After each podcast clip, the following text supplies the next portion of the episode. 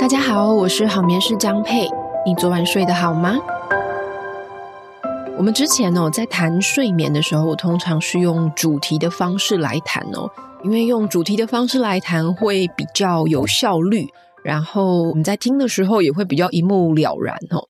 那当然，我们在实际处理呃睡眠个案的时候，其实要考虑的事情更多哦。因为没有一个家庭哦是这么教科书的哈，一个萝卜一个坑，就是遇到一个问题，我就用这个方法解决就好，它没有那么简单哦。所以我有收到蛮多的听众啊，或者是读者，希望我多分享一些在实际咨询的细节哦。那今天这一集的内容呢，我就想用一个个案的例子来谈一下整个过程。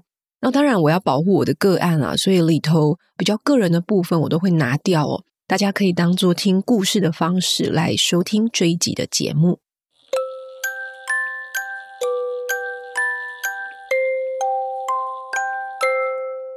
今天这一位主角呢，我叫她小珍哦。那她的宝宝呢，一岁八个月，是婆家还有娘家中的第一位长孙女，那也是盼了好久才来到的孩子哦。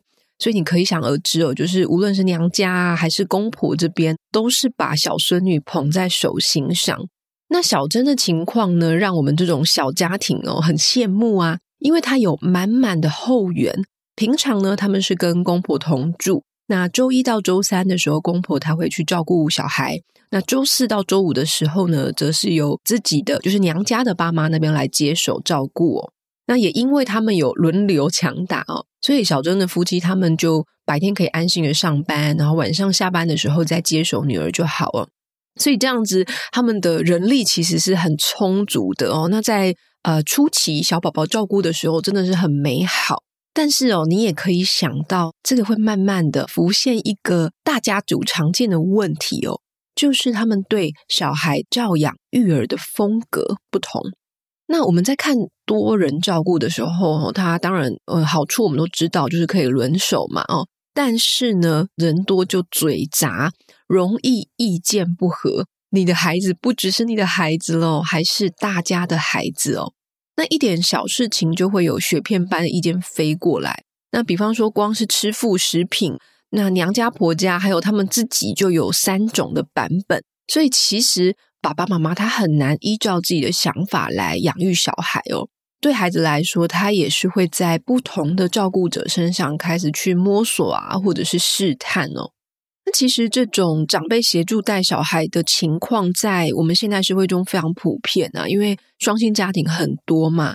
那其实我们住在英国也是有蛮多类似的状况哦。那英国房价现在很高啊，然后保姆又很贵，所以其实我也看到不少双薪家庭，他们是让长辈来带小孩，甚至是住在长辈家哦。那在东方社会，在我们的华人社会里面，当然它又更多了哦，甚至变成一种常态。那尤其我们台湾的下班时间比较晚，所以其实呃，如果长辈可以看小孩的话，会比托儿所还令人放心哦。那我自己在咨询中遇到好几次共同教养的个案，那其实坦白说，这类的案子每次的状况差异都很大，有的很顺利，但是有的很困难。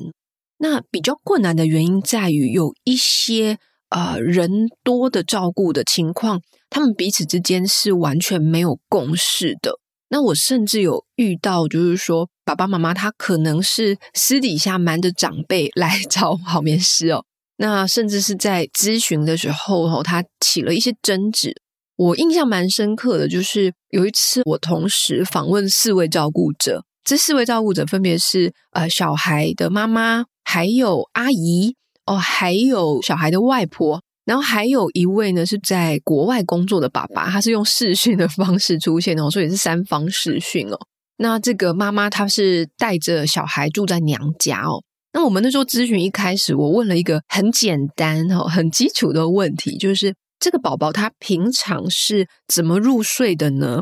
哦，那你们猜猜怎么样？我其实就收到了四种版本的答案哦。因为妈妈呢，她就回答说：“哦，这个呃小孩他是奶睡的。”但是呢，阿姨就回答说：“诶，其实都是陪睡啊，然后但是有时候是抱睡。”在视讯一端的爸爸这时候就跳出来说：“啊，没有，我上次回家的时候拍拍就可以睡呀，都是因为你们一直抱着不放啊，小孩才会这样哦。”那这时候妈妈她也不甘示弱，就冲出来说：“哎，你也才陪那一次，你平常都在国外啊，她平常才不是这样子哦。”那这时候呢，阿姨这位就是妈妈的姐妹又跳出来哈，给妈妈打一枪，就说：“哎，小孩给你带的时候特别难睡，夜醒特别多。我跟妈妈哈，就是外婆哈，平常带才不是这样子嘞。”那外婆也说：“啊，对啊，对啊，就是你自己舍不得啦，然后你还要花钱做什么咨询？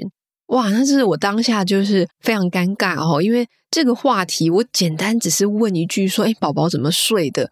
那四方 就有四个版本，然后就吵起来了。好，所以到最后就被演变成到底谁对谁错这样子哦。那其实可以看得出来，他们四个照顾者可能在照顾小孩上面，他们有一些自己的看法，然后中间又夹杂着对彼此的不满的情绪哦。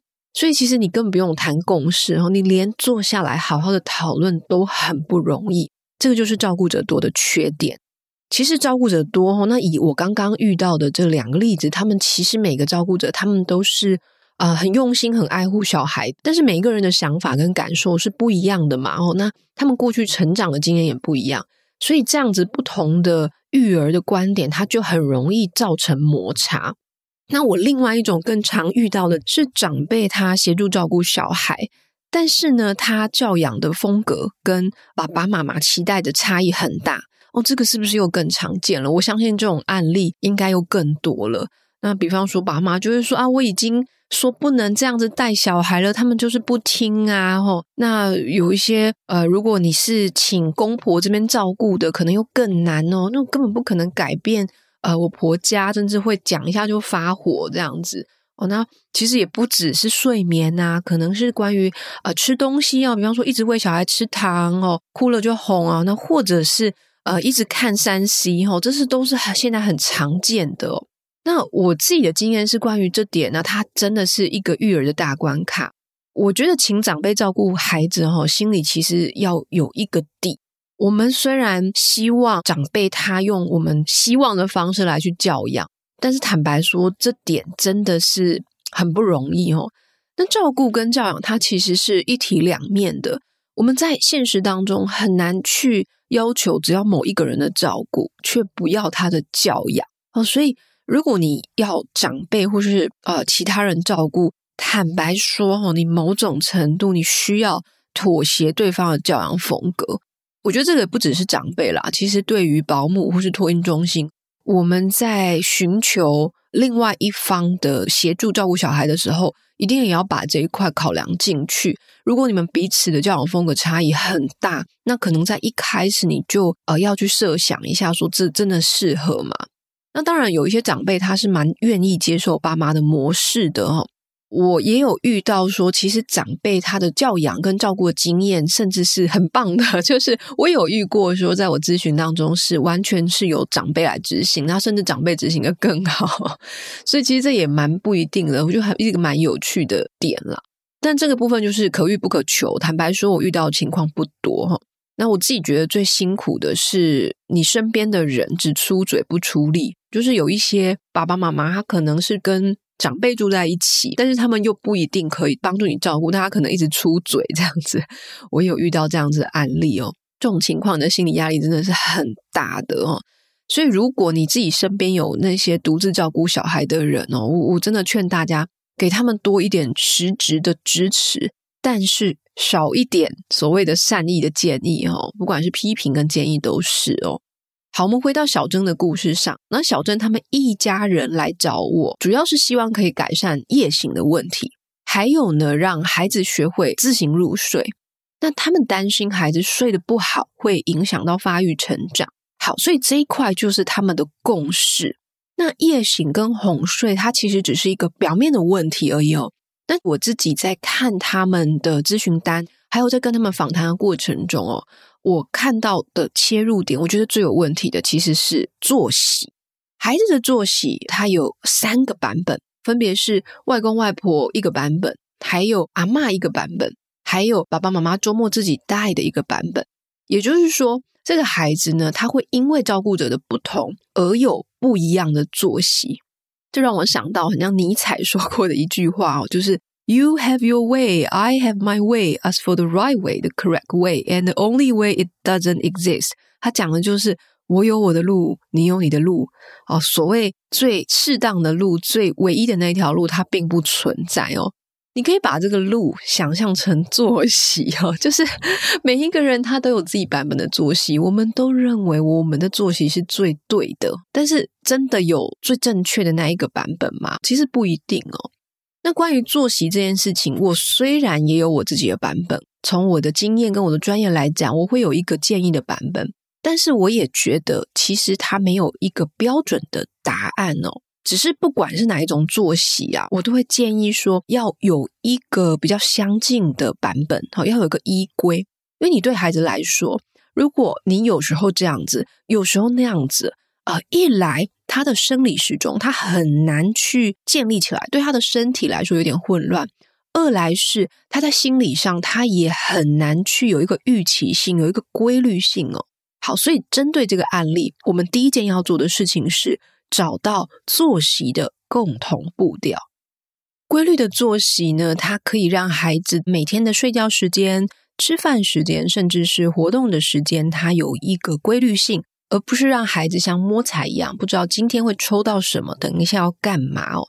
那这个其实对于孩子的安全感啊，哦或者是他的生理时钟等等，他都会有帮助哦。诶，那我们会发现，为什么有时候好像小朋友他们在学校的作息，好像学校会比较好带？有一个原因是因为学校的作息通常是比较有规律性的，这种规律性它就可以带来预期感跟秩序感哦。那也可以加强孩子的安全感。OK，所以它就很像说，我们自然而然的会在某一些时间点，哦，肚子会饿，会想睡觉，那是因为我们的大脑、我们的肠胃都有它运作的生理时钟。所以规律作息，它其实要加强的是这一块的。那另外，规律作息它的好处是，照顾者他比较可以安排时间哦，你不会觉得说一整天都被小孩子绑着。当你知道孩子他大约什么时间点睡觉跟吃饭的时候，你比较可以预先安排自己的时间哦。其实我认识许多在照顾小孩子上面很有一套的妈妈或者是保姆。通常哈，他们孩子的作息是很规律的，他知道怎么去安排家事啊，或者是安排自己的时间。所以换句话说，规律的作息呢，它其实可以让照顾者找回一些他自己的自由。今天这个案例我们先聊到这一边哦，那下一集呢，我会继续聊这个小珍的例子，就是我们怎么去做规律作息的引导。那今天这一则故事呢，其实是出自于我的新书《每个爸妈都能养出好眠宝宝》的其中一则案例。所以，如果你喜欢我用这种案例的方式来讲解睡眠的话，然后去听故事的话呢，那记得要购买我们的新书哦。我有把它放在简介栏位。那也邀请大家帮我们在你收听的平台评分留言。我们下次见喽，拜拜。